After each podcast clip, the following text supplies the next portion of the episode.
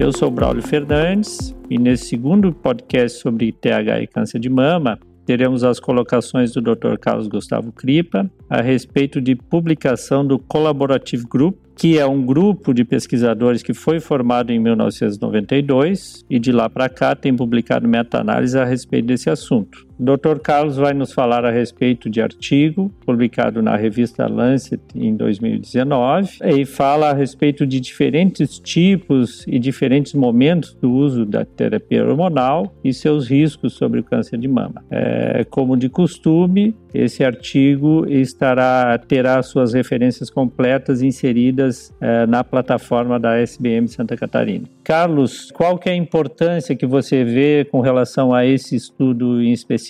Essa meta-análise publicada em 2019 no Lancet, ela é bastante importante porque ela reúne um grande número de participantes, uma corte com mais de 100 mil participantes, essa corte é composta de estudos, na sua grande maioria, prospectivos, mas ela nos traz informações sobre a terapia de reposição hormonal em diferentes situações, especialmente naquela população que são as mulheres climatéricas. Até então, nós carecíamos de dados robustos sobre esta população, uma vez que o WHI estuda uma população um tanto quanto sui generis, com média de 63 anos de idade. E, além disso, essa grande corte nos possibilitou ter informações de diferentes tipos de reposição hormonal e o impacto do tempo de uso da reposição hormonal e o que acontece após a parada da, da reposição hormonal, é, como que esse risco evolui ao longo do tempo. Em média, essas pacientes tinham 50 anos e se submeteram a, a diversos esquemas de reposição hormonal que nos permite com algumas conclusões um tanto quanto dilatadas com relação à reposição hormonal e o risco de câncer de mama. Apesar de ser uma meta-análise, ela também tem suas limitações, pois ela é feita por estudos observacionais é, prospectivos e pode haver alguma perda de controle é, na equiparação entre os braços e as mulheres que estão expostas à terapia de reposição hormonal. Isso pode influenciar no comportamento delas, gerando algum tipo de ruído. Contudo, é, tratam-se de dados que vêm se repetindo e essa é uma das publicações do grupo que reafirma sim o risco relacionado à terapia de reposição hormonal e câncer de mama. Quais foram os principais resultados, então, dessa meta-análise publicada em 2019 no Lancet? Ele nos mostrou de forma clara que tanto as pacientes que fazem a terapia de reposição combinada, quanto com estrogênios isolados, têm aumento do risco após o primeiro ano de uso. Aqui, de forma interessante, conseguiu-se separar um grupo que fazia o uso da reposição hormonal contínua e aquelas que faziam uso intermitente, usando um ciclo de 15 dias de progesterona a cada dois meses. E o grupo que fazia o uso da progesterona continuamente apresentava um risco um pouco maior com relação às que faziam o uso intermitente. De forma interessante, também nos mostrou que as pacientes que usaram os estrogênios isolados também possuíam acréscimo de risco e que esse risco é, novamente começava após o primeiro ano de uso e ele é diretamente proporcional a ao tempo de uso da reposição hormonal e que após a parada da reposição, esse risco ele continuava a perdurar por mais de 10 anos. Havia um leve declínio, mas o risco ele não era é, totalmente abolido a, mesmo após um longo período. Então, é, essa meta-análise nos proporcionou o follow-up de mais de 20 anos de pacientes que já haviam, inclusive, parado a reposição hormonal. Então, ela sim é, contribui de forma com dados importantes e alguns dados opostos ao WHI. Outra situação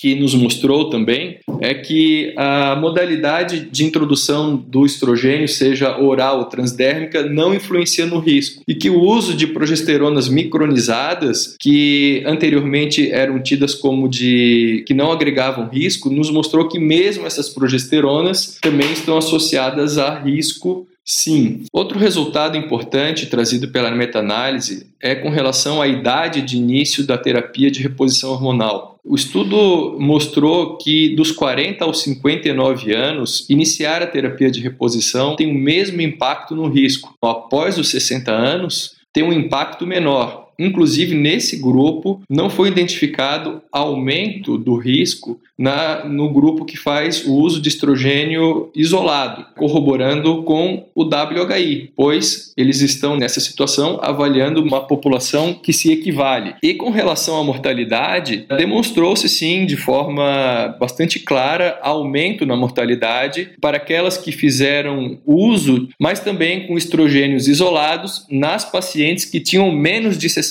anos. Nas pacientes com mais de 60 anos, o efeito da terapia de reposição hormonal com relação à mortalidade foi mais brando e mais leve, em alguns casos não atingindo uma significância estatística. Então, isso nos mostra a importância da idade no início da reposição hormonal e esse pode ser um dos principais fatores eh, dos resultados aparentemente contraditórios entre essa meta-análise e os dados do WHI. Então, Carlos, considerando os nossos dois episódios que avaliaram artigos diferentes, qual a sua opinião em relação à possível análise desses diferentes estudos e como que a gente poderia se comportar no nosso dia a dia frente às nossas pacientes? Bom, Braulio, em primeiro lugar, compreendendo a população de cada estudo. O WHI tem uma população bastante homogênea, de 63 anos, então nos permite conclusões em cima dessa população. A idade tem se demonstrado um dos principais fatores influenciadores no risco. Então, para as pacientes climatéricas, o dado que nós temos é o dado do Collaborative Group.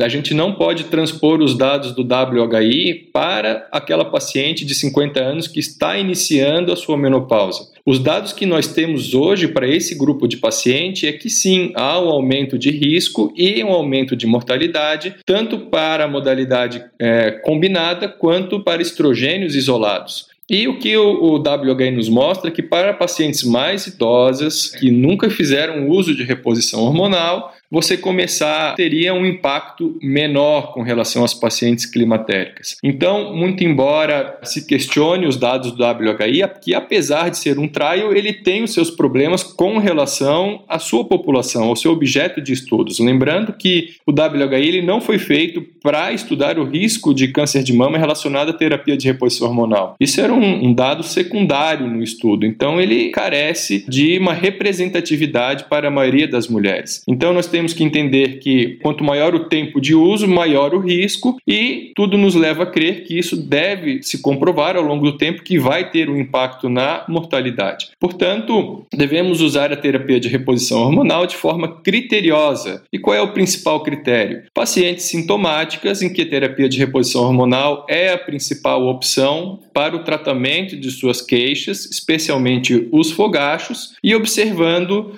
uh, os fatores de risco. Né? Nós não devemos uh, agregar o risco da reposição hormonal a uma paciente que já é de alto risco. Então, essas seriam as minhas considerações. Muito bem, então. Muito obrigado, doutor Carlos, pelas tuas colocações. Esperamos todos para o próximo podcast no próximo mês.